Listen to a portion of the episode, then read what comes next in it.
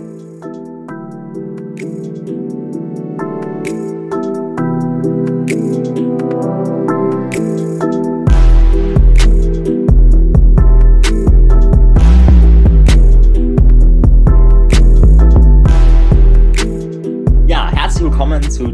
Podcast-Folge.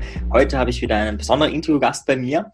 Und zwar ist sie mehrfache Buchautorin, ist bekannt aus Fernsehen, aus dem ARD, aus dem WDR und aus dem MDR und hat einen sehr erfolgreichen Podcast, nämlich Ernährungspsychologie leicht gemacht. Herzlich willkommen, liebe Bastian Neumann. Hallo und vielen lieben Dank für die Einladung. Freut mich sehr, dass ich ja auch bei dir mal sein darf zu Besuch im Podcast.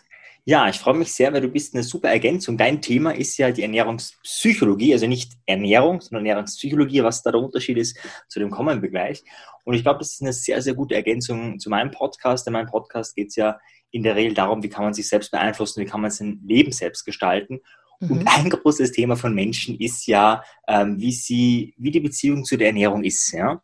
Und da ist gleich meine erste Frage an dich. Wie bist du auf das Thema gekommen? Du hättest ja auch ähm, Ahornbäume oder das Wachstum von Ahornbäumen studieren können. Warum genau Ernährungspsychologie? Genau, das wäre auch bestimmt meine zweite Wahl gewesen. nee, also bei mir war es tatsächlich so, dass das Thema Ernährung sehr früh ins Leben getreten ist. Ich habe nämlich im jungen Alter mit sechs Jahren mit dem Judo angefangen.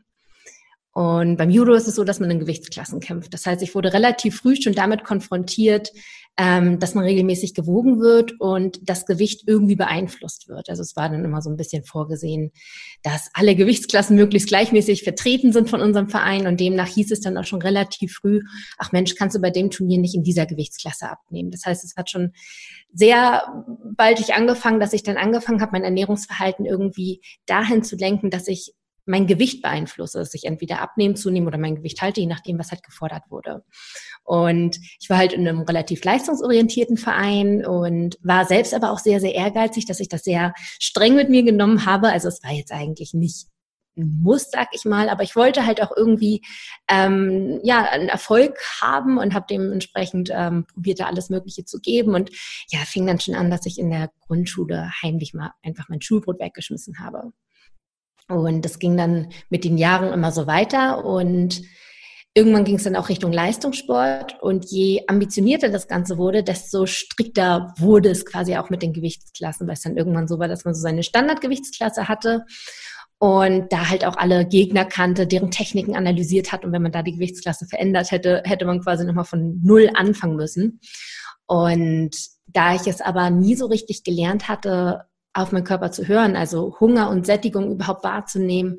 Ich sage immer, eine gesunde Beziehung zum Essen aufzubauen, fiel es mir unglaublich schwer, mein Gewicht zu halten. Das heißt, immer in den Wettkampfphasen hatte ich dann irgendwie mein Gewicht und danach ging es dann immer wieder hoch und dann wurde es wieder runtergekämpft und da habe ich halt auch die miesesten Methoden, sag ich mal, angewandt. Also da ging es wirklich so weit, dass ich dann in ähm, Schlafen gegangen bin mit drei Hosen, zwei Pulli, Schalmütze, Handschuhe, um einfach nochmal über Nacht auszuschwitzen.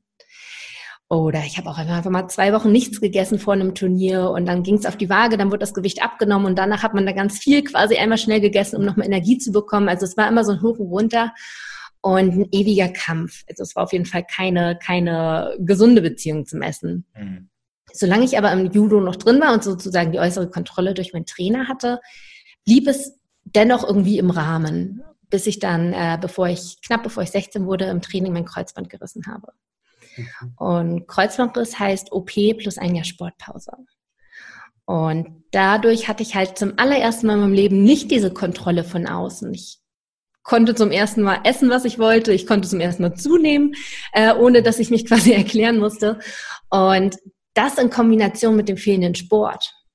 Und auch, dass ich dann irgendwo in so ein bisschen ein Loch gefallen bin, weil Judo war irgendwie schon mein Leben zu der Zeit, also es war gerade in dem jungen Alter, identifiziert man sich auch sehr mit dem, was man macht. Und das war irgendwie so ich. Also wenn man über mich gesprochen hat und man nicht den Namen parat hatte, dann hieß es ganz schnell, ach, dieses, dieses Judo-Mädchen. Ne? Das war irgendwie so mein, mein Image. Und das war irgendwie auch weg. Und das hat mich dann schon sehr beschäftigt, dass es dann auch dazu führte, dass ich dann Richtung, kommen wir bestimmt auch noch später zu, Richtung emotionales Essen ähm, tendiert habe, dass ich mich mit dem Essen auch viel belohnt habe, was ich vorher über Jahre irgendwie auch so gelernt habe. Und all das in Kombination hat dazu geführt, dass ich in diesem Jahr Sportpause relativ schnell dann 10, 15 Kilo zugenommen habe. Mhm.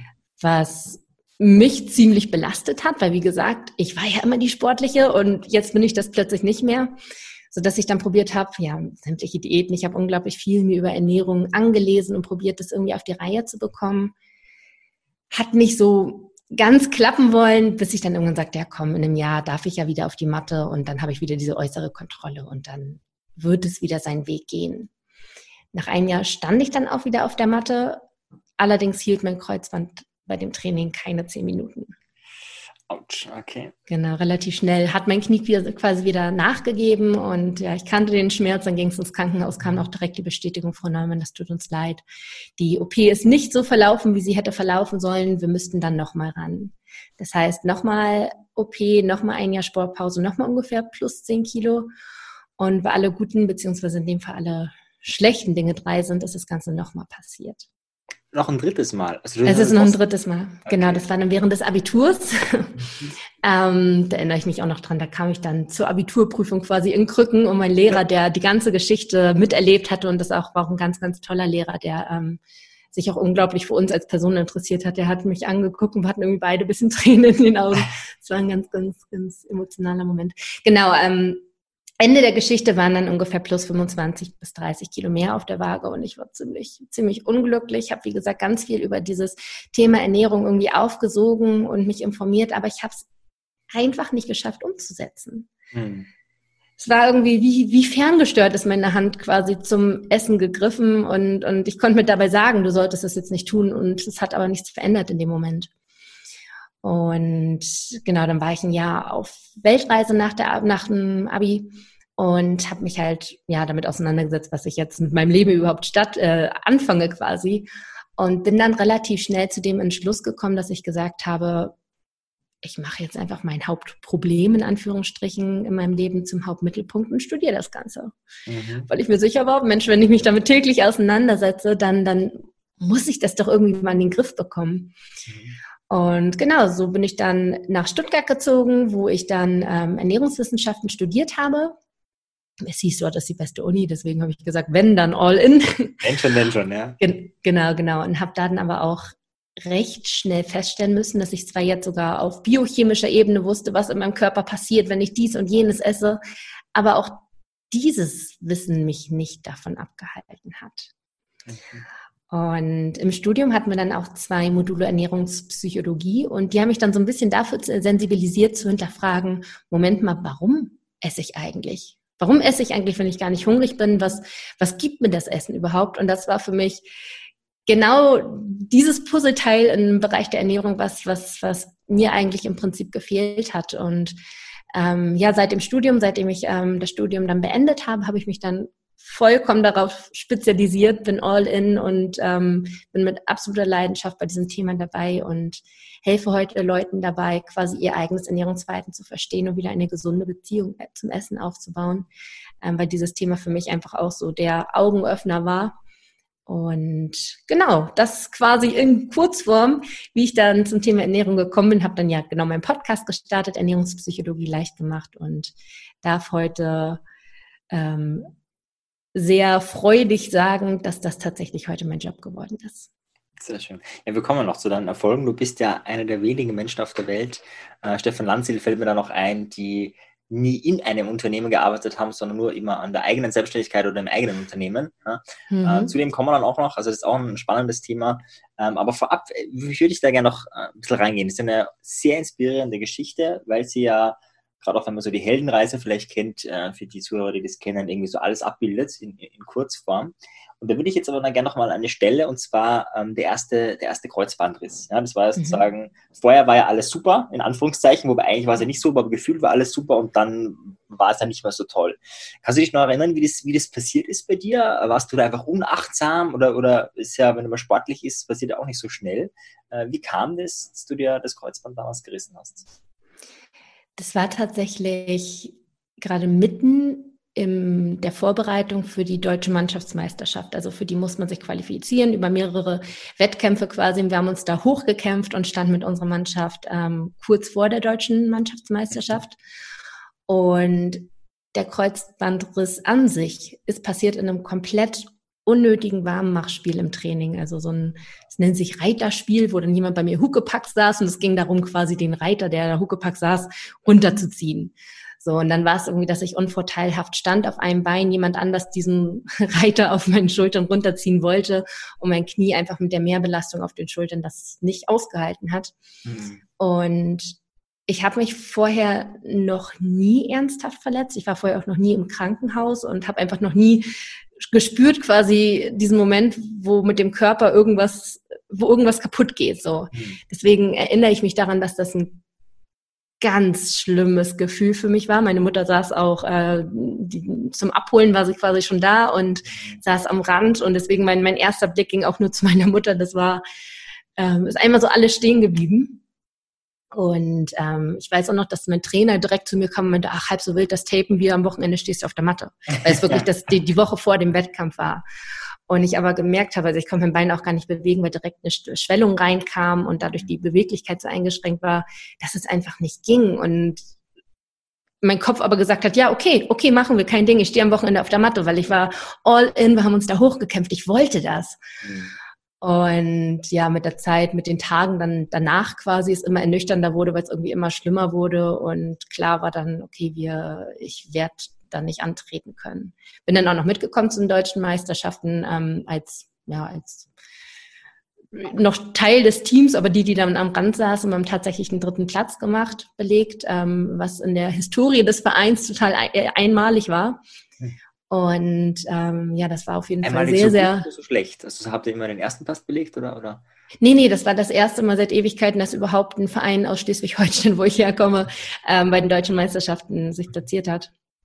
Genau, deswegen war es ein ziemlich großes Ding und ich war natürlich höchstgradig enttäuscht, dass ich da nicht, mhm. nicht äh, bei sein konnte. Aber für mich war das immer noch so im Kopf, okay, das wird auf jeden Fall wieder mein Leben werden und ich kämpfe mich da jetzt zurück und nächstes Jahr bin ich wieder da und genau mit der Zeit hat sich das dann ja auch so ein bisschen ähm, erledigt, sag ich mal. Das, da ist irgendwann auch meinte Frau Neumann, wenn Sie nicht irgendwie im jungen Alter schon Arthrose haben wollen im Knie, dann sollten Sie wirklich aufhören mit dem Judo. Also ja, das ja. ist tatsächlich jetzt etwas, was ich nicht mehr machen kann. Also das durfte ich inzwischen an den Nagel hängen.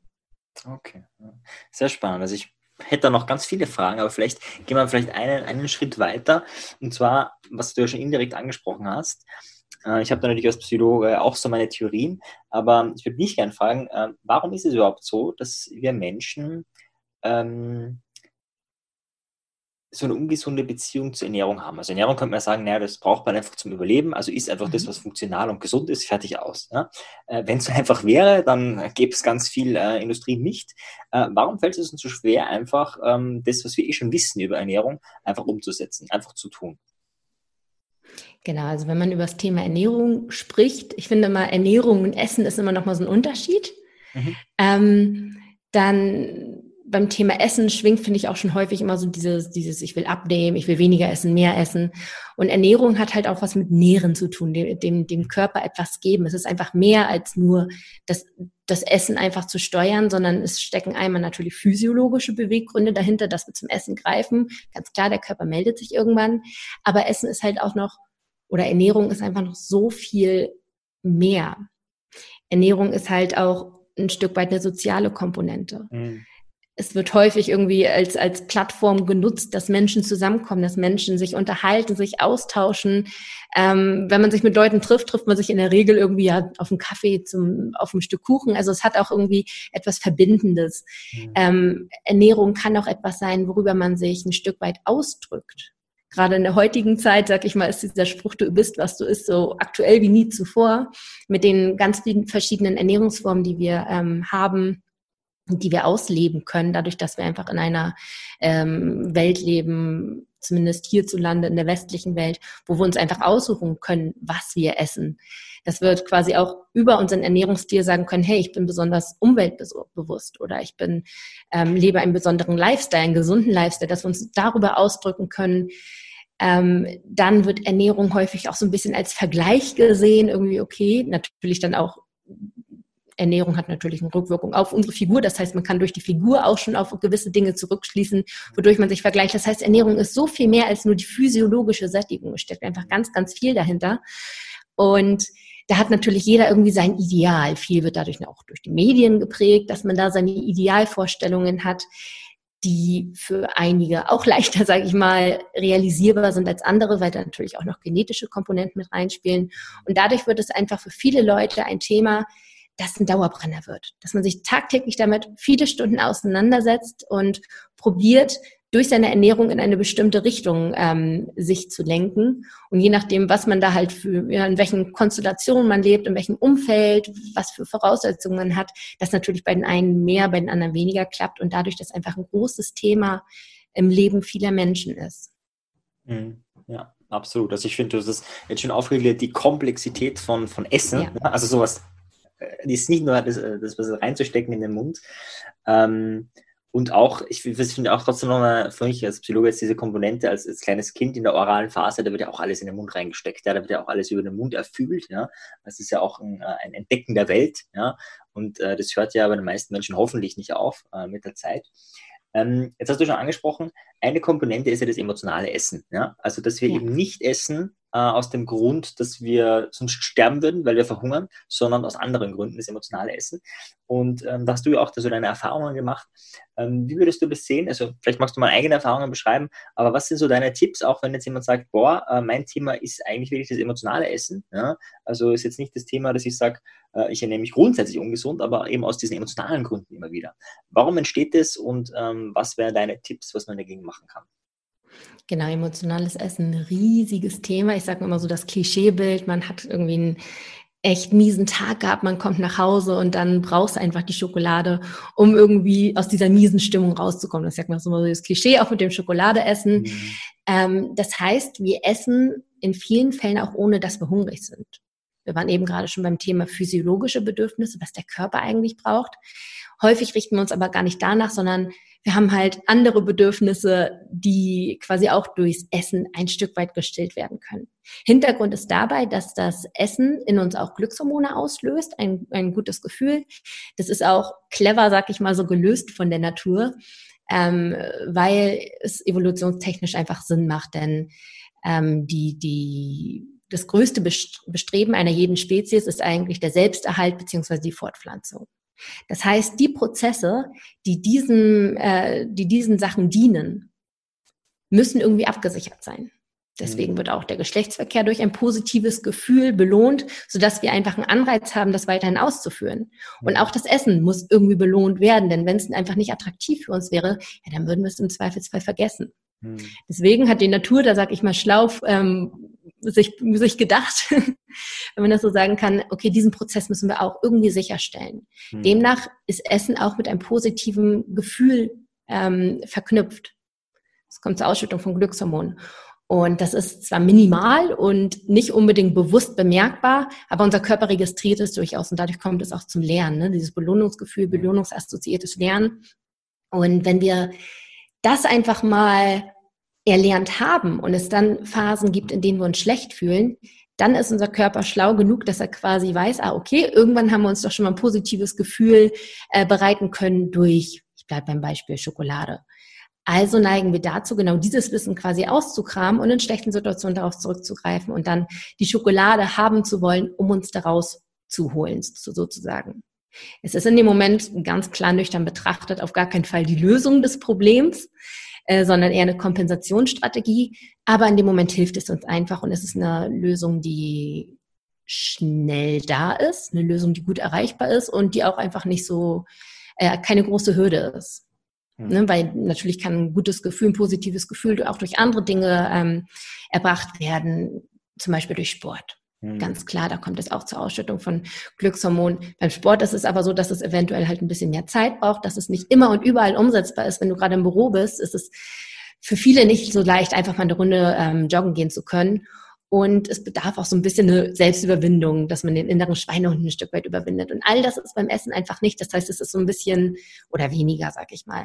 Es ist so, ein, so eine Universallösung, die fast überall durchführbar ist, von der Gesellschaft anerkannt ist. Du kannst überall essen, ohne dass du krumm angeguckt wirst. Ich hatte mal äh, eine Teilnehmerin im Kurs, die hat gesagt, dass es ihr auch total hilft, zu entspannen, wenn sie ein Fußbad macht. Das ist eine Sache, die lässt sich halt nicht überall mhm. anwenden, wenn man irgendwo in der Bahn ist, dann mal sein Fußball rausholt. Da gucken die Leute komisch, wenn du isst, jedoch nicht. Das heißt, es ist auch gesellschaftlich anerkannt.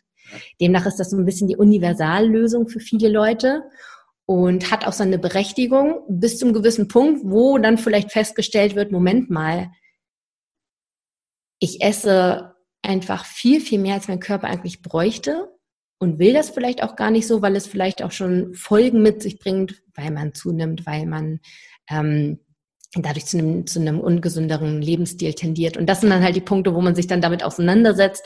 Und viele Leute sagen, okay, ich muss was ändern. Und dann wird der Laptop aufgeklappt und man schaut schnell, okay, Ernährung äh, abnehmen und dann werden die ersten Diäten ausgespuckt. Und man fängt an, Low Carb zu machen, äh, schlank im Schlaf, äh, Trennkost. Frisst die Hälfte, habe ich jetzt gehört. Frisst die Hälfte. Friss, genau, also, FDH. Also, friss, also nicht isst, sondern frisst. Also das finde ich auch schon äh, gut gewählt. Ja, ja, impliziert schon so, als wenn man vorher nur gefressen hätte. Ne? Und jetzt, genau, genau. Genau, und das fängt man dann häufig an, halt die Diäten, die schnellen Lösungen im Prinzip. Wenn man jetzt aber schaut, warum hat man eigentlich zum Essen gegriffen? Dann gab es dann ein vorausgehendes Problem oder eine, eine vorausgehende ähm, Situation, die unangenehm ist. Und das Essen war in dem Moment irgendwo ein Stück weit ein Pflaster, sag ich mal. Ne? Man hat die Wunde damit irgendwie zugeklebt, die Wunde ist nicht geheilt, aber man hat erstmal was draufgepackt, okay, erstmal vergessen. Wenn man jetzt aber sagt, okay, ich mache eine Diät und somit nehme ich mir jetzt das Pflaster weg, ich verbiete mir jetzt die Schokolade, dann ist diese Wunde noch offen. Mhm. Und das kann man vielleicht irgendwie, wenn man, wenn man hart zu sich selbst ist, ein Stück, einen, Moment lang aushalten, vielleicht auch eine Woche, vielleicht auch ein bisschen länger. Aber irgendwann meldet sich diese Wunde und irgendwann braucht es wieder dieses Pflaster. Und deswegen sage ich immer, wenn man merkt, dass man ist, weil eigentlich etwas davor steht, ein Problem, dann geht es eigentlich viel mehr darum, eigentlich erstmal diese Wunde zu versorgen. Mhm. Und wenn diese Wunde abheilt, dann braucht es eventuell halt auch gar nicht mehr dieses Pflaster in Form von Essen. Und deswegen ist mein Ansatz halt wirklich immer auch zu schauen, woher kommt es eigentlich? Was ist der, der Auslöser dafür? Weil wir machen eigentlich nichts aus Versehen. Auch, dass ich hier rede und wild mit den Händen rumfuchte, mache ich auch nicht aus Versehen. Ich mache es vielleicht unbewusst, mhm. aber ich mache es, um dem, was ich sage, mehr Ausdruck zu geben. Mhm. Das heißt, alles, was wir tun, hat eigentlich einen Sinn, auch wenn wir uns diesem Sinn nicht immer bewusst sind. Und deswegen ist es einfach mal relevant zu hinterfragen, was ist der Sinn hinter meinem vermehrten Essen? Warum esse ich mehr, als mein Körper benötigt? Was steckt dahinter? Und das können halt ähm, in dem Beispiel jetzt Emotionen sein, es kann Stress sein, es kann der Wunsch nach, nach Belohnung sein.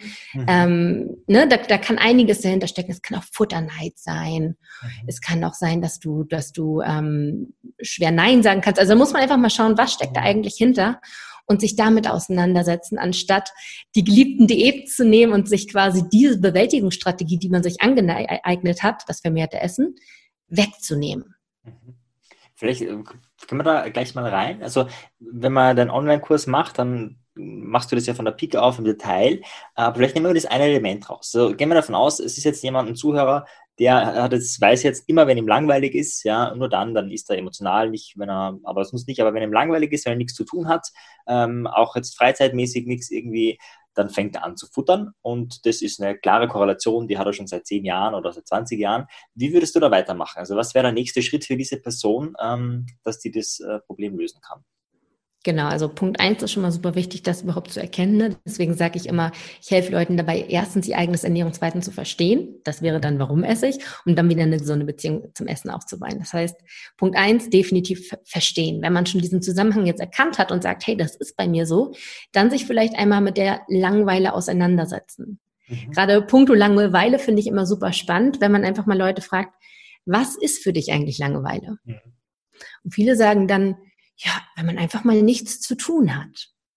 Und dann frage ich, okay, und wie unterscheidest du jetzt den geliebten Urlaub, den man das ganze Jahr irgendwie mhm. ähm, herbeisehnt, von der Langeweile?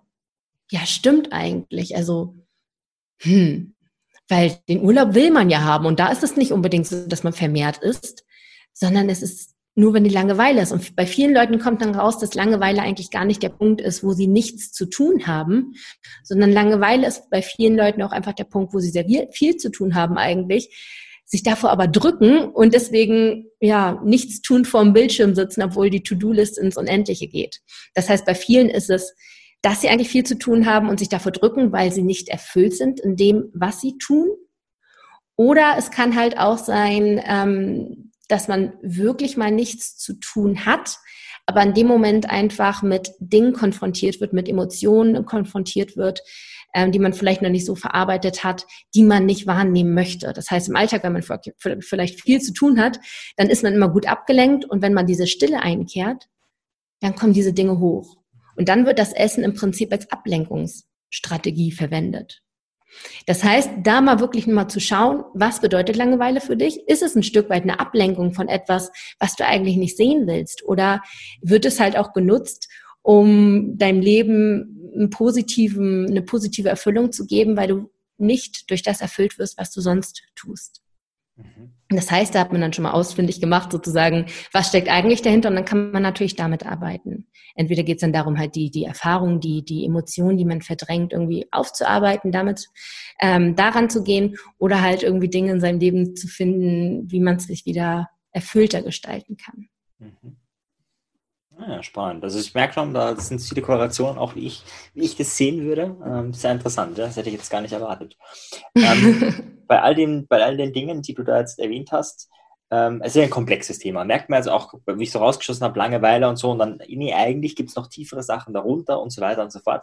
Ähm, vielleicht mal kurz, wo, wo, wo kann man dich, äh, wo kann man diesen Online-Kurs oder wo kann man äh, das von dir finden, wenn man da mehr zu dem Thema wissen will? Weil wir haben jetzt ganz vieles angerissen und manche wollen dann mehr. Äh, vielleicht magst du kurz mal deinen äh, Podcast erwähnen und deinen Online-Kurs. Wo findet man dich da? Genau, also im Prinzip, dadurch, dass ich einen relativ seltenen Namen habe, Bastien, wenn man Bastien Neumann googelt, dann findet man eigentlich schon äh, relativ fix ähm, alles um mich. Also meine Website heißt auch einfach bastien-neumann.de und dort findet man sowohl meine beiden Bücher als auch mein Podcast Ernährungspsychologie leicht gemacht, die man natürlich auch auf iTunes, Spotify, auf YouTube findet, also alle gängigen Player, sag ich mal. Und dort auf der Website findet man dann auch den Kurs, wenn man sagt, hey, ich möchte da wirklich tiefer reingehen in die Materie. Mhm, sehr spannend. Ich habe noch ganz viele Fragen, deswegen wollte ich das mal kurz so äh, einblenden für die, die jetzt noch mehr dazu wissen wollen. Ähm, jetzt, wenn wir beim Thema Ernährung sind, was meinst du, sind so denn die, die drei Hauptprobleme von Menschen? Ja, also so wie, so wie, weißt du, wie die ähm, Mediziner sagen, ja, Herz-Kreislauf-Probleme ist, glaube ich, an Todesstelle Nummer eins. Ja gut, das ist ein schlechtes Beispiel, weil das, glaube ich, Todesursache Nummer drei sind Mediziner. Äh, also medizinische Fehler ist jetzt kein gutes. Aber uns Psychologen zum Beispiel, wenn wir sagen, okay, Depression ist ganz weit oben äh, und so weiter. Was würdest du sagen jetzt beim Thema Ernährung äh, oder auch Ernährungspsychologie? Was sind so die drei häufigsten Themen, mit denen die Leute zu dir kommen oder die generell einfach bei uns im deutschsprachigen Raum oder in Mitteleuropa ähm, gängig sind? Ähm, super gute Frage. Ähm, es gibt natürlich einmal diese klassischen Muster, die immer wieder auftreten, wo ich jetzt schon sagte, so emotionales Essen, Belohnungsessen, Stressessen, so. Ähm, aber darüber hinaus, also was, was bei vielen Leuten auf jeden Fall ein Punkt ist, ist, dass sie ihr Ernährungsverhalten so weit bearbeitet haben, das heißt, so viele Diäten schon versucht haben und nur noch kopfmäßig ans Thema gehen, ähm, sprich nur noch diese kognitive Kontrolle haben, okay, um so und so viel Uhr darf ich essen und so und so viele Kalorien nur noch, nach 18 Uhr darf ich nichts mehr essen, also wirklich alles noch kopfkontrolliert ähm, angehen, dass dabei häufig die ähm, Wahrnehmung der körperlichen Signale auf der Strecke bleibt. Mhm. Dass viele Leute gar nicht mehr spüren, rein körperlich, wann sind sie eigentlich hungrig, wann sind sie vor allem auch satt, sondern ähm, ja, ihr Sättigungsgefühl quasi an der Portionsgröße abhängig machen, dass sie sagen, ich bin satt, wenn der Teller leer ist. Nicht dann, wenn mein Körper mir sagt, dass ich satt bin. Mhm. Das ist definitiv ein ganz, ganz großes Problem, was sich aber wieder lernen lässt. Weil Hunger und Sättigung wird ja durch Hormone gesteuert. Die Hormone sind nach wie vor in unserem Körper aktiv und werden ausgeschüttet. Es geht nur darum, diese wahrzunehmen. Und wenn wir halt so abgelenkt sind beim Essen oder durch unsere Gedanken, durch die Regeln, durch das schlechte Gewissen, dann kann es passieren, dass wir es nicht mehr wahrnehmen. Stichwort selektive Wahrnehmungskapazität. Wir haben nur eine gewisse Kapazität sozusagen. Jeder kennt das vielleicht auch, äh, wenn man so abgelenkt ist und nach dem Handy sucht, um das dann zu merken, ach, das hatte ich gerade in der Hand. Das heißt, es ist da, wenn man nur zu abgelenkt ist, wahrzunehmen. Und das passiert beim Essen häufig auch, wenn wir so kopfgesteuert sind, dass wir das gar nicht mehr wahrnehmen. Also das ist definitiv ein ganz, ganz großer Punkt. Ähm, dann Punkt zwei, ist im Prinzip das, was wir gerade eben schon gesagt haben. Da habe ich immer meinen Lieblingsspruch, wenn Hunger nicht das Problem ist, dann ist Essen nicht die Lösung. Mhm. Das heißt, viele Leute essen, weil sie das Essen nutzen, um Probleme zu kompensieren, ne? wo wir gerade bei den Punkten waren, emotionales Essen beispielsweise.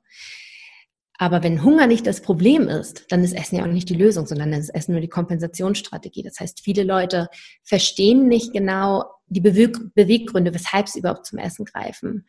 Ähm, sie merken einfach nur, ich esse vermehrt. Also es ist im Zweifelsfall dann einfach irgendwann die Diät, wo man einfach strenger mit sich wird, wo man härter zu sich wird. Da war ich auch unglaublich gut drin, ähm, dadurch, dass ich es aus dem Leistungssport kannte sehr diszipliniert zu sein, war ich auch sehr diszipliniert in dem Punkt und war echt sehr hart zu mir, habe immer gegen mich gekämpft, aber habe halt mhm. nie wirklich hinterfragt, Moment mal, warum greife ich eigentlich vermehrt zum Essen? Also, dass man da so die Zusammenhänge erkennt, ist definitiv auch ein großes Ding. Punkt drei. Mm. Da würde ich jetzt fast so ein bisschen auf die Schiene gehen, dass viele Leute selbst wenn sie es erkannt haben, sich schwer damit tun, Veränderungen einzugehen. Mhm. Da sage ich auch immer gerne, wer Veränderung möchte, muss Veränderung äh, eingehen können. Mhm. Und viele Leute, ja, will ich zwar, aber eigentlich will ich gar nichts ändern. Ich will zwar das Ergebnis, aber, aber was dafür tun, nicht in diesem Leben. Also, dass, dass da dann vielleicht schon diese, diese Zusammenhänge klar sind, aber ähm, nicht die Bereitschaft, wirklich auch ähm, ja, etwas zu verändern. Das würde ich so sagen. Spontan jetzt einfach mal rausgekramt, dass das auf jeden Fall drei Punkte sind, ähm, die viele Leute, die auf viele Leute zutreffen und bei vielen Leuten Auslöser dafür sind, dass sie es nicht schaffen, das zu erreichen, was sie eigentlich ein Stück weit erreichen wollen. Mhm. Sehr schön. Vielleicht noch eine Frage, bevor wir dann auch zu deinem, auch zum Thema Erfolg und, und, und wie du das äh, machst ähm, und wie du die, die Menschen begeisterst und inspirieren kannst. Ähm, vielleicht da auch noch, was sind denn so ähm, grob deine, also jetzt auch in dem Bereich von den Themen, die du jetzt genannt hast, aber auch generell deine drei oder fünf besten Tipps, was kann man machen, einfach um eine gesündere Beziehung zu ähm, Essen oder zum Thema Ernährung zu bekommen? Was wären da so, wo du sagst, okay, äh, wenn jemand noch gar keine Ahnung hat, sich das erste Mal hier in diesem Podcast davon gehört hat, was wäre so dein, was wären so deine drei, vier, fünf Giveaways? Okay. Ähm, Punkto eins finde ich immer relativ relevant, für sich erstmal überhaupt die kognitive Kontrolle ausfindig zu machen. Mhm. Ich spreche in dem Zusammenhang auch gerne mal von der Diätmentalität. Das heißt, wenn man über Jahre diätet, diätet hat, wenn das ein Verb ist, ähm, was bei mir zum Beispiel der Fall war, dass ich einfach eine sehr starke kognitive Kontrolle hatte in mhm. Bezug auf Ernährung und ähm, gibt es ja in der Psychologie auch den Begriff die Reaktanztheorie. Das heißt, wenn Dinge verboten sind, wenn man sagt, mhm. das darf man nicht, das darf man nicht, das darf man nicht, dann will man es erst recht. Mhm. Klassisches Beispiel, du sagst einem kleinen Kind, du darfst mit all den Sachen hier spielen, außer mit dem einen Teddybär da möchte das Kind nur noch dieses Teddy, diesen Teddybär haben. Und genauso ist es bei der Ernährung auch, wenn du die, wenn du diese eine verbotene schwarze Liste hast, wo drauf steht, du darfst keine Schokolade, du darfst keine Chips, du darfst das nicht und das nicht und das nicht, dann werden diese Sachen besonders attraktiv. Mhm. Und natürlich kann man mit einer, mit, einem, mit einer starken Willenskraft dagegen angehen, aber diese Willenskraft geht meist auch nur bis zu einem gewissen Punkt. Und wenn dann irgendwie von außen ein Reiz kommt, ähm, der, der deine Willenskraft sozusagen unterbricht, sagen wir, du bist plötzlich in einer anderen Situation und ähm, bist auf einen Geburtstag eingeladen und da gibt's plötzlich die ganzen Leckereien und du sagst, ach, heute, jetzt werde ich so bombardiert mit den Sachen, dann, dann, dann ist heute egal, dann neigt man häufig dazu, dann erst recht zu essen und quasi all das nachzuholen, was man in den letzten Wochen ver, äh, verpasst hat im Prinzip. Mhm. Ähm, das heißt, eine starke kognitive Kontrolle kann häufig dazu führen, dass es nach einer gewissen Zeit auch kontraproduktiv wird. Mhm. Und deswegen Schritt eins ähm, finde ich besonders wichtig, einfach mal sich bewusst zu werden, inwieweit beeinflusst meine kognitive Kontrolle mein Ernährungsverhalten? Und dann wiederum zu hinterfragen, was sind Dinge, die die in mir ein Verzichtsgefühl aufkommen lassen, also wodurch ich mich eingeengt fühle, was dann dazu führt, Moment, äh, dass ich irgendwann vielleicht diese Reaktanz entwickle. Was sind vielleicht aber auch Dinge, wo ich sage, hey, damit fahre ich so gut, das ist für mich gar kein Problem. Also um mal ein Beispiel zu nennen, jeder, der sich vegetarisch ernährt oder vegan ernährt, verzichtet ja auch ein Stück weit. Aber für die ist es, äh, wenn man sich damit so viel auseinandergesetzt hat und für sich gesagt hat, hey, das ist für mich etwas, was mir so wichtig ist und äh, was, was, was sich nicht wie Verzicht anfühlt, sondern ich tue es gerne, weil ich Grund X, Y, Z habe, dann rationalisiert man tatsächlich diesen, diesen Verzicht mhm. eher, als dass man dann mit Reaktanz darauf reagiert. Deswegen Punkt eins, viel geredet, aber äh, was ich meine, ist einfach diese Diätmentalität, diese kognitive Kontrolle hinterfragen und gegebenenfalls äh, Punkte, die einen eher ein einenges Gefühl geben, ähm, hinterfragen und auflösen. Mhm. Dann ist es wichtig, auch so diese äußeren Reize für sich klar zu machen. Was, was führt eigentlich dazu, dass ich, dass ich vermehrt zum Essen, ähm, vermehrt zum Essen greife? Das können natürlich so Dinge sein wie, auch wenn ich beim Bäcker vorbeigehe und es riecht einfach so gut nach Brötchen, dann will ich ein Brötchen unabhängig davon, ob ich hungrig mhm. bin oder nicht. Es mhm. kann auch sein, dass du in einer Beziehung bist und dein Partner einfach mehr isst als du, weil der vielleicht auch ein Kopf größer ist und, und, und ein bisschen breiter so, sprich einfach auch einen ganz anderen Kalorienbedarf hat, aber du passt deine Essensmengen immer so an. Das heißt also, was sind so von außen auch Punkte, die dich zum Essen bringen, also äußere Reize identifizieren. Das hat aber auch was, wenn dann auf einmal beide Kugeln rund werden, weißt du, das hat auch optisch irgendwie, also auch, da kann ja auch was Positives haben. Ich habe gerade schmunzeln müssen, weil ich kenne wirklich Leute, ähm, die, die sich da angenähert haben, optisch einfach, weißt du? Das ist ein ganz, ganz verbreitetes Phänomen, klar, dass ja. man zusammen irgendwie in der Comfort Zone sich so ein bisschen langsam über die Jahre zusammen ansteigt sozusagen. ja, genau. Und noch einen dritten Punkt, ähm, das war bei mir ein absoluter Gamechanger. Ähm, ich hatte im Laufe des Gesprächs eben schon einmal Achtsamkeit, selektive Aufmerksamkeitskapazität angesprochen, mhm. ist tatsächlich nicht nur ähm, zu hinterfragen, warum man quasi ist, worüber wir jetzt ja viel gesprochen haben, sondern auch, wie man ist. Hm.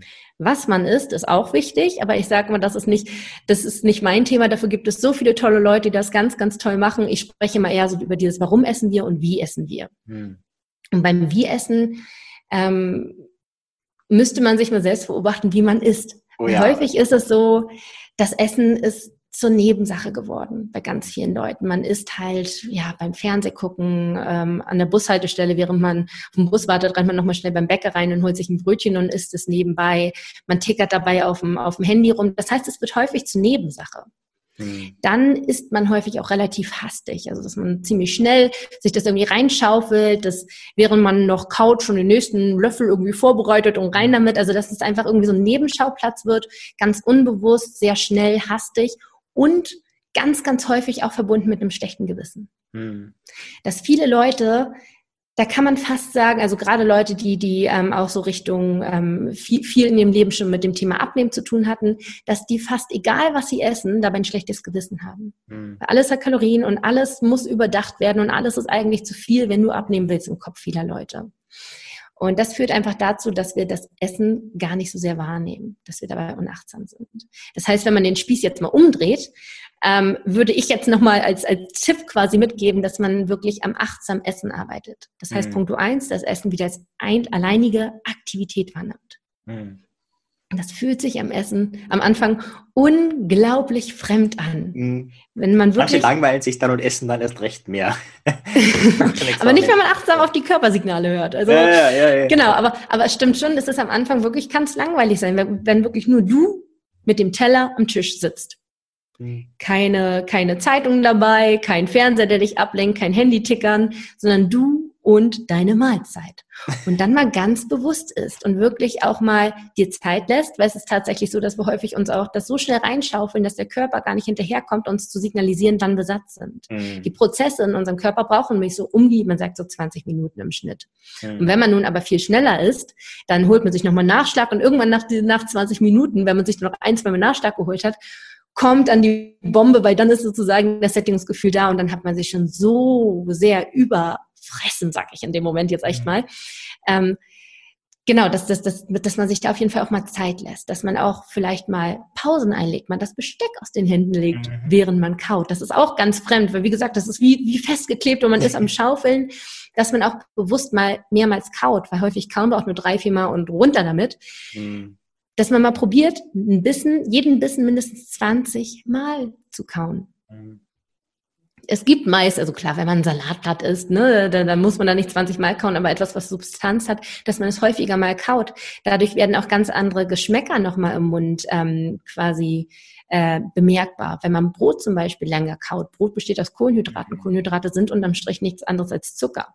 Mhm. Ne, wenn es komplexe Kohlenhydrate sind, wie zum Beispiel Vollkorn, dann haben, haben diese Zucker andere Eigenschaften als diese kurzkettigen Zucker. Der Zweifachzucker ist der normale Haushaltszucker. Aber wenn man kaut, im Mund fängt schon durch die Amylase im Speichel, das ist ein Enzym, Enzym ist quasi wie ein Eiweiß mit einer Schneidefunktion, mhm. ähm, werden die Kohlenhydrate schon gespalten. Im Mund fängt die Verdauung an.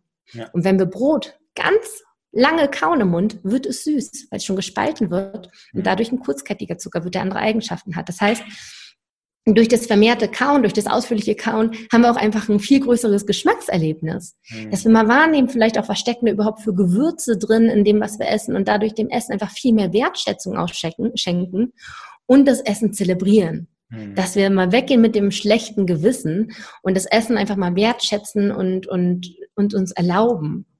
Und wenn wir so achtsam essen, dann spüren wir auch viel schneller wieder unser Sättigungsgefühl. Mhm. Dass wir dann viel schneller merken, das war super lecker, aber es hat jetzt gereicht. Und wenn wir diese Wertschätzung auch haben, ist es auch viel zu schade, sich das jetzt einfach runterzuschaufeln, weil es tatsächlich auch so ist, dass wenn wir Hunger, hungrig sind, dass das Essen noch besser schmeckt. Wenn wir äh, immer satter werden, schmecken wir das Essen immer weniger intensiv. Das heißt, ab einem gewissen Punkt können wir auch gar nicht mehr wahrnehmen, wie toll das eigentlich ist. Und das ist eigentlich, wenn man mal Punkt äh, Wertschätzung ist, viel schöner, das Essen dann, wenn man angenehm gesättigt ist, mhm. beiseite zu stellen in den Kühlschrank und in zwei, drei Stunden, wenn sich der Körper wieder mehr meldet, dann nochmal dazu zu greifen. Und dann schmeckt das ja auch wieder viel besser. Das heißt also, dieses achtsame Essen ist auch ein enormer Gamechanger, gerade wenn man auch so die eigenen körperlichen Signale nicht mehr so wahrnimmt mhm. und ähm, wie Essen arbeiten möchte. Mhm. Genau, das heißt, wenn ich da so rausgehört habe, ein großer Tipp ist, wenn man sich schwer tut, einfach das Besteck aus der Hand nach jedem Bissen, äh, dann klappt es leichter, wenn man nicht so schnell in der Routine drinnen ist. Das genau, muss man natürlich jetzt ja. muss ja. man natürlich jetzt auch nicht so dogmatisch vorgehen und ja. vor allem auch nicht ähm, von 0 auf 100 gehen, also nicht sagen, jede Mahlzeit soll jetzt so gegessen werden, sondern hey, man fängt mit einer Mahlzeit an, in der Woche an, vielleicht am besten am Wochenende, wo man ein bisschen mehr Zeit hat und sich dann langsam steigert, weil sonst ist es auch schnell, dass man sagt, boah, das nervt mich ja so sehr und das ist so anstrengend, ähm, dass man das schnell auch abbricht. Also da lieber gerne, man kann sich das im Prinzip ja wie so ein Training vorstellen. Mhm. Achtsamkeit, äh, weißt du ja selbst auch, kann man ja auch trainieren. Ja. Da kommt es ja auch zur neuen Nervenverknüpfung. Ich sage immer so, wie man einen Muskel quasi trainieren kann, kann man eigentlich auch das Gehirn trainieren. Mhm. Und beim, beim Muskeltraining fängst du auch nicht gleich mit 120 Kilo an, dann würdest du auch sagen, oh nee, kein Bock mehr. Deswegen da ruhig lieber langsam anfangen und sich steigern. Mhm, sehr schön. Ich habe das vor, vor zehn Jahren mal gemacht und zwar, ich habe damals, mache ich heute nicht mehr ganz günstige Schokolade. Ich nenne jetzt keine Marke, aber eine billige Schokolade, äh, viel gegessen, so 300 Gramm Tafeln immer. Und dann habe ich einmal gehört, dass man es bewusst essen soll und dass das ja dann ganz anders schmeckt. Und ich dachte, ja, das probiere ich aus. Schokolade schmeckt immer geil. Ja? Und habe das echt gemacht und ich glaube 30, 40 oder 50 Mal kauen boah, es wurde echt grau. Also ich, ich liebe, also ich liebe Schokolade, ja, aber es hat echt nicht mehr gut geschmeckt. Es war schon spannend, finde ich, äh, dass man zehnmal kaut oder fünfmal kaut, das wirklich zehn von zehn geil ist. Auf einer Geilheitsskala würde ich sagen zehn. Und wenn ich dann länger kaue, geht halt so runter auf fünf oder vier, wo ich sage, das brauche ich jetzt nicht unbedingt, ja. Ich habe es dann sein gelassen und habe die restlichen 300 Gramm so weiter gegessen wie bisher, ja. Das war mein, mein, mein damals. Ja, sehr schön. Cool. Jetzt ähm, Sie könnte jetzt da noch ewig lang zuhören und ewig viele Fragen stellen, aber ich glaube, wie gesagt, Sie, die äh, mehr wissen wollen, äh, können sich ja dann nochmal deinen Podcast näher zu Gemüte führen. Für mich jetzt auch nochmal interessant, du bist ja mit diesem Thema äh, gestartet, ich weiß nicht, wann hast du deinen Podcast gestartet, in welchem Jahr? Tatsächlich vor, ich habe mein Dreijähriges verpasst, merke ich gerade. Bastien. Eieiei. Am 11. Juni 2017. Ich habe so eine Woche verpasst. Hey, Heute cool. vor drei Jahren und einer Woche. Eieiei, das merke ich jetzt erst. Cool, das ist ja super, super Zeitpunkt des Interviews. Kommt, dauert noch eine Woche, also nach zwei Wochen, wenn es erscheint, aber sehr cool.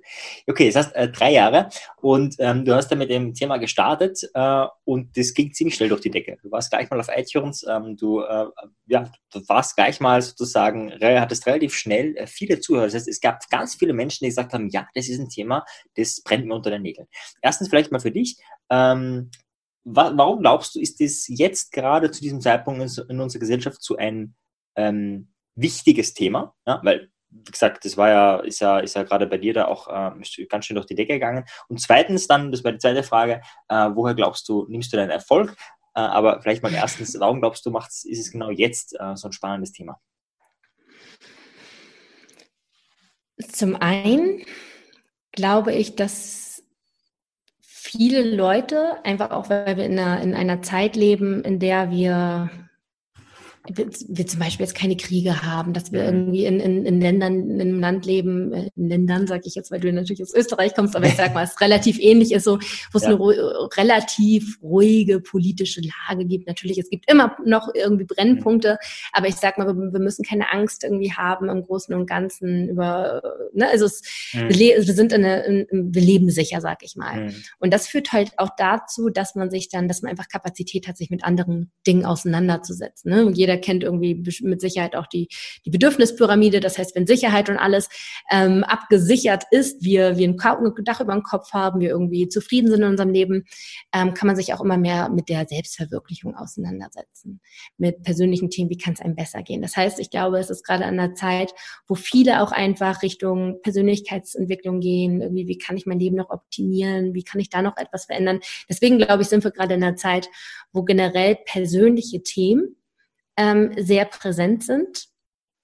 Und das Thema Ernährung ähm, dazu, also ich sage auch immer, es ist so ein bisschen Ernährungspsychologie, das Thema Ernährung auch in der Persönlichkeitsentwicklung angewandt, weil es einfach sehr damit einhergeht. Das heißt, viele Leute ähm, haben das Thema Ernährung.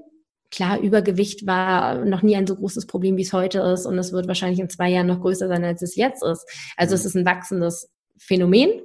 Ähm, und dann aber gekoppelt halt auch mit diesem persönlichen Ansatz, glaube ich, ist einfach etwas, was bei sehr vielen Leuten momentan auf Anklang findet. Das heißt, der Schmerz ist groß mhm. und es ist aber auch die Bereitschaft da, die The diese Thematik nicht nur oberflächlich anzugehen, das heißt einfach zu sagen, okay, ich äh, esse jetzt die nächsten, nächsten paar Monate einfach nur noch 1000 Kalorien am Tag und das Ding ist gelöst, sondern wirklich an die Wurzel dessen zu gehen. Da ist mhm. die Bereitschaft einfach da, weil viele Leute, wie gesagt, äh, die Kapazität in dem Leben haben, sich glücklicherweise mit sich selbst auseinanderzusetzen mhm. und das Problem sozusagen in der Tiefe lösen zu wollen. Mhm. Das ähm, wäre meine Antwort auf Frage Nummer zwei und jetzt habe ich schon äh, eins und jetzt habe ich schon wieder Frage Nummer zwei vergessen. ja, also, dann ist es spontaner. Warum glaubst du, dass du erfolgreich bist? Also wie hast du es äh, geschafft, äh, von, von 0 auf 100 äh, deinen Lebenstraum leben zu können. Also ich frage deswegen auch, weil das ja für meine Zuhörer ähm, sehr spannend ist, mhm. meistens am, am, besten die Feedback äh, zu hören, wie sie es geschafft haben, ja, gerade auch wie die, wie die Krisen waren und so weiter, aber auch, was macht den Erfolg aus, ja. Was würdest du spontan sagen, sind, sind äh, deine Kriterien? Also erstmal vielen Dank, dass, dass ich von dir als erfolgreich bezeichnet werden kann. okay, das freut mich Punkt Nummer eins. Schreiben wir auf. ja?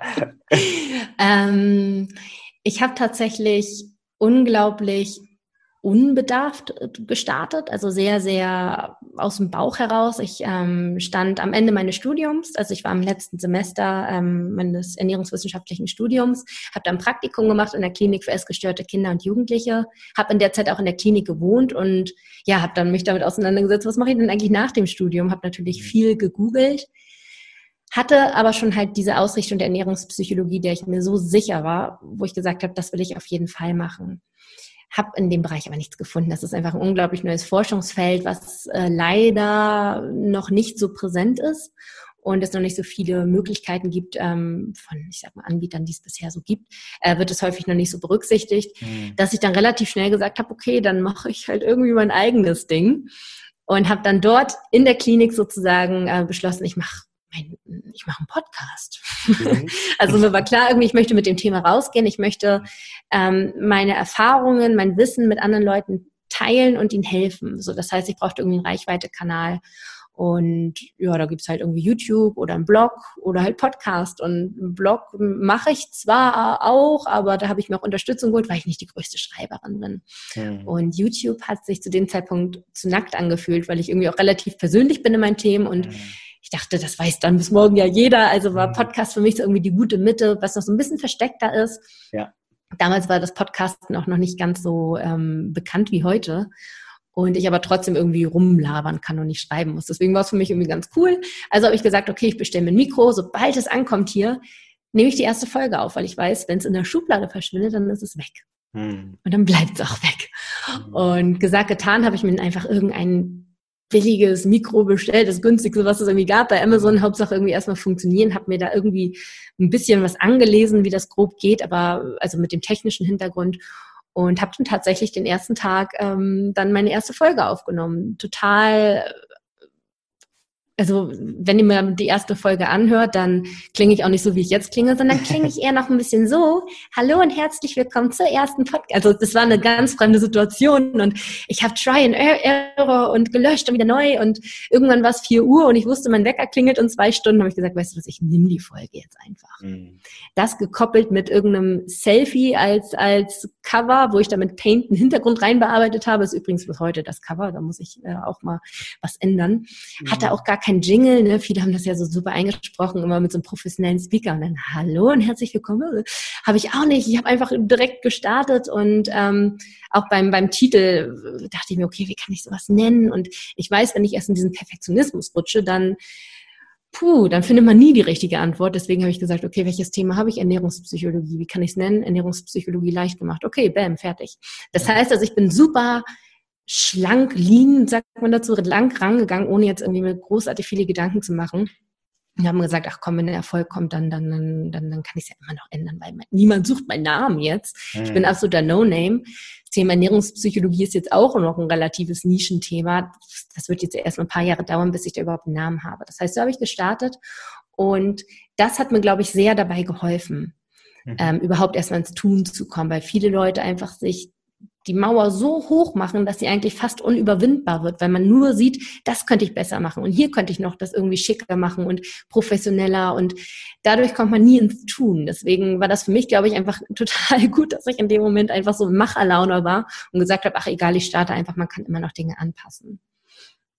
Das war auf jeden Fall Punkto, wie kann man ins Tun kommen, wenn man sich selbst im Weg steht.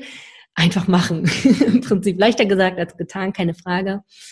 Ja, und dann hat das so seinen Lauf genommen. Ähm, hatte dann am Anfang auch wirklich meine fünf Downloads am Tag, dann irgendwann 13, dann wurden es irgendwann mal auch knapp 100 und dann auch mal 200, aber da blieb es dann irgendwann auch, bis dann ähm, ich von iTunes als äh, relevant, der Podcast als relevant eingestuft wurde und äh, so ein bisschen ähm, platziert wurde und ich dadurch dann tatsächlich auf Platz eins der gesamten deutschen iTunes-Charts war und dann plötzlich meine Zehntausenden Downloads am Tag hatte.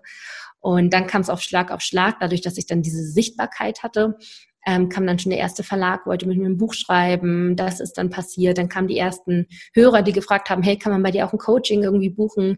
Damit habe ich die ersten Coachings gemacht. Dann ähm, kam auch schon das zweite Buch. Dann habe ich zwischendurch noch den Deutschen Podcastpreis verliehen bekommen. Also es ging dann tatsächlich mit der Reichweite relativ Schlag auf Schlag.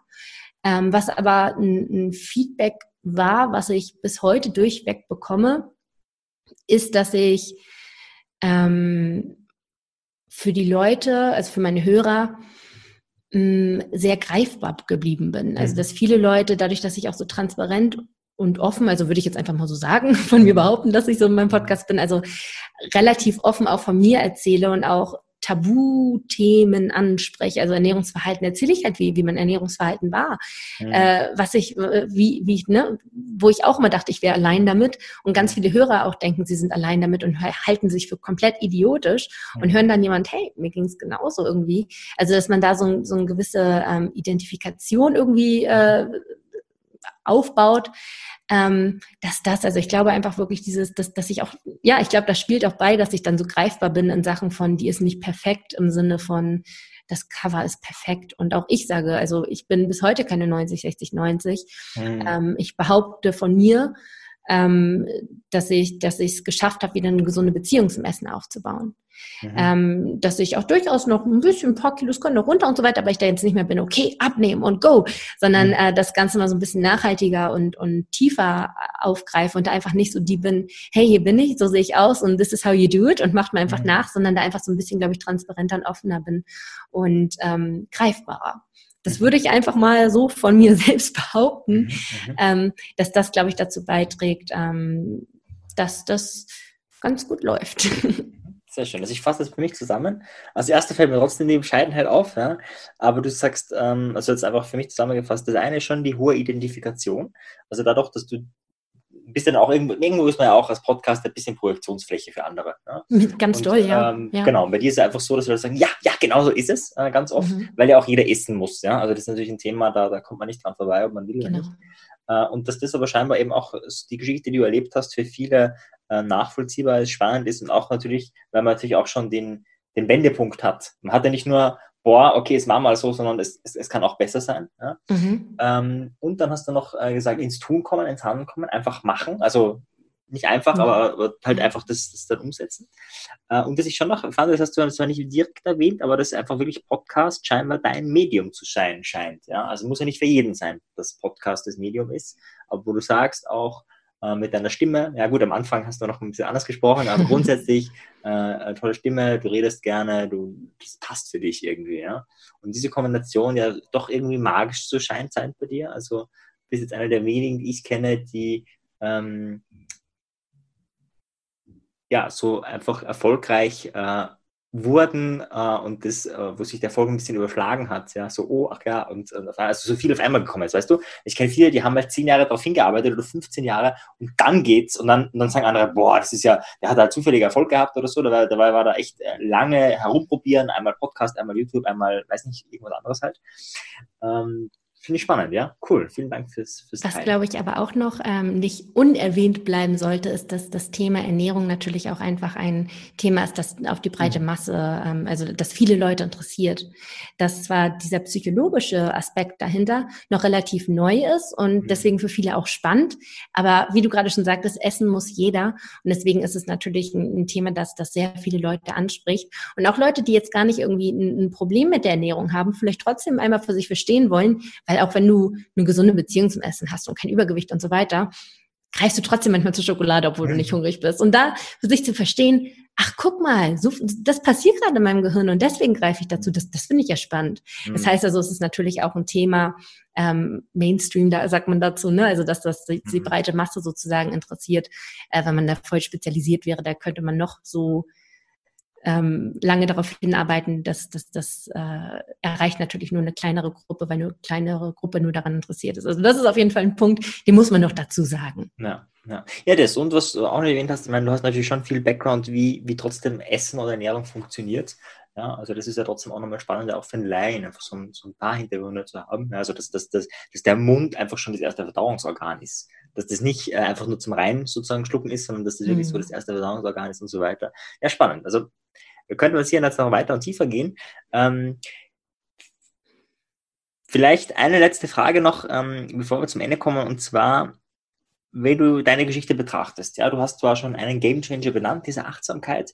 Ähm, wie hast du es geschafft? Ja, also was würdest du sagen, ist vielleicht ein Punkt, ähm, wo du wirklich sagst, ja, das war bei dir ein zweiter Gamechanger, einer, wo du sagst, okay, da hat sich die Beziehung zu meiner Ernährung oder generell auch dein Ernährungsverhalten äh, grundlegend verändert. Ja? Ist es, und manchen ist es ja so, okay, Unfall und dann ist es so, und bei manchen ist es ja so, dass es eher länger dauert. Was war für dich, war das ein Prozess oder war das so eine Sache und danach äh, ging es dir da viel besser in dieser Hinsicht? Eine Sache war es definitiv nicht. Ich wünschte, ich könnte sagen, mhm. that's it, hier ist die Wunderpille. Ähm, nein, das ist keine Sache. Das ist natürlich ein Prozess der je nachdem, wie die Vorgeschichte ist, ne, wie lange man mit diesem Thema schon quasi sich auseinandersetzt und auch wie tief ähm, die, die, die Wunden, sag ich mal, darunter liegen. Bei einigen Leuten, die sagen einfach, Mensch, ich esse einfach so gerne, weil es schmeckt so gut und mein Partner, der tischt mir auch gerne aus und andere Leute sagen, hey, ich habe in meiner Kindheit einen, einen schweren Verlust erlitten und Essen war für mich da. Das heißt, das hat natürlich eine ganz andere Tiefe und dementsprechend ist der Prozess natürlich ein anderer. Was aber dennoch bei mir eine Sache war, was auch ein Prozess ist, aber trotzdem spezifisch benannt werden kann, ist, dass ich weggekommen bin in Bezug auf Ernährung und Essen so unglaublich hart und perfektionistisch zu sein. Mhm. So mit dem Kopf durch die Wand gehen zu wollen und so diszipliniert das lösen zu wollen. Also wie gesagt, da bin ich mal mit dieser Leistungssport-Judo-Mentalität hm. reingegangen von wegen, okay, und ab morgen nur noch das, das und das. Ich habe mir so viele Pläne geschrieben. Und natürlich habe ich es ein paar Wochen ausgehalten halten. Und natürlich habe ich es auch schon mal geschafft, drei Wochen nichts zu essen und da habe ich über zehn Kilo abgenommen. Ja. Jeder, der jetzt sagt, boah, das will ich jetzt auch machen, tut's nicht. Inzwischen weiß ich, was du deinem Körper damit antust. Also ähm, ich war immer sehr, sehr, sehr streng mit mir. Mhm. Sehr streng und habe mich dafür auch immer sehr gefeiert.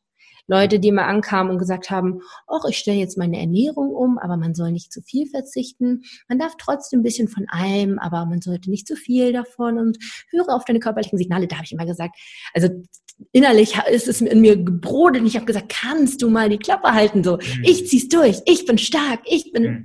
ne?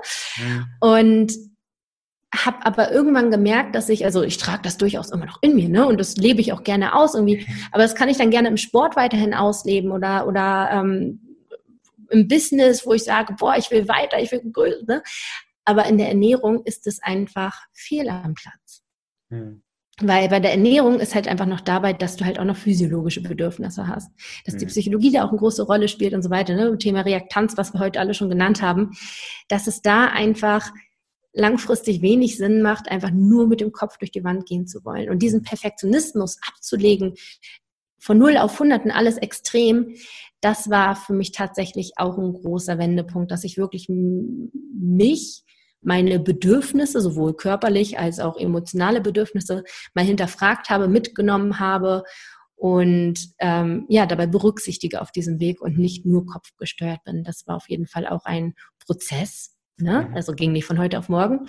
Aber eine Sache, die äh, da auch eine wesentliche Rolle beigespielt haben, dass ich heute eine entspanntere Beziehung zum Essen habe, weil es wirklich immer schwarz oder weiß war bei mir. Entweder ich mhm. war voll diszipliniert oder man hat dann eine Kleinigkeit nicht geschafft und dann war sofort dieser Effekt da, jetzt ist auch alles egal. Mhm. Und dann war auch wirklich alles egal. Und dann kam man schnell in dieses Bunkerverhalten wieder rein und hat alles gegessen und viel, viel mehr als du bräuchtest, weil unbewusst hast du ja schon wieder Angst, okay, bald geht es wieder in die nächste Diät, da muss ich wieder in den Verzicht rein, also muss ich jetzt sozusagen schon mal voressen. Das war mir dieses Schwarz-Weiß-Verhalten. Und da bin ich dann auch ins heimliche Essen reingegangen, dass ich, wenn ich dann, sag ich mal, in dieser Schwarzphase war, ist auch ein bisschen dumm, das jetzt schwarz-weiß zu nennen, aber in dieser Phase, wo ich einfach ähm, vermehrt gegessen habe, dass ich da auch nach außen hin meine Fassade halten wollte und dann halt das heimlich zu Hause gegessen habe und sogar so weit gegangen bin, dann die, die, die Tüten, die, was weiß ich, Gummibärchentüten dann im Mülleimer so ein bisschen runter, dass, dass der Nächste, der zum Mülleimer kommt, nicht sieht, dass ich das gegessen habe. Ja. Also da, das wirklich zu kaschieren und diese Fassade nach außen aufrechterhalten zu wollen. Ja. Ähm, dass ich davon weggekommen bin, dass ich da entspannter mit mir bin, dass ich mir genau das erlaube, wo ich sagte, da ist es mir früher, oh, mhm. wirklich, ich darf alles essen und wenn ich dabei auf meine körperlichen Signale höre, dann ist es auch okay. Ne? Also, dass man da so ein bisschen entspannter wird und äh, nicht nur mit dem Kopf durch die Wand geht. Mhm. Wunderschönes Abschlussstatement. Ja. Also ich finde, das ist, bin sehr froh, dich in der Interview zu haben. Das ist, glaube ich, unglaublich passend für alle, die sich mit Selbstbeeinflussung beschäftigen, einfach diesen Aspekt mal mehr ins Licht äh, zu rücken, weil wir brauchen äh, alle ähm, Ernährung und wir brauchen alle auch äh, positive, gute Beziehungen. Ja, beides äh, ist für unser Überleben notwendig und da wäre es dann auch gut und schön, wenn wir das beim Essen ein bisschen mehr machen können. Ja, vielen lieben Dank, liebe äh, Bastien. Und äh, wenn man was finden will von dir, wie gesagt, man kann Bastien Neumann eingeben, äh, man kann den Podcast Ernährungspsychologie leicht gemacht eingeben. Und dann kommt man sowohl zu den Büchern als auch zu all den Interviews, äh, die du bereits gegeben hast und zu deinem Podcast. Vielen Dank, Bastien. Sehr, sehr gerne. Danke fürs schöne Gespräch. Wenn dir die Folge gefallen hat, dann bewerte sie doch auf iTunes. Wenn du mehr möchtest, dann schau auf meinem persönlichen Telegram-Kanal Selbstbeeinflussung vorbei oder bei einer meiner Webinare, die interaktiv und kostenfrei sind. Diese findest du auf meiner Website, genauso wie das Audioprogramm, welches mit dem Gutscheincode Podcast günstiger zu erwerben ist. Wenn du wirklich Meisterschaft erlangen möchtest oder dir der Podcast einfach zu wenig ist, dann lade ich dich ein zu einem NLP-Seminar von mir persönlich oder zu einer NLP-Ausbildung. Schau einfach mal vorbei auf die Website. Ich freue mich auf dich. Bis bald. Dein Marian. Ciao dir. Tschüss.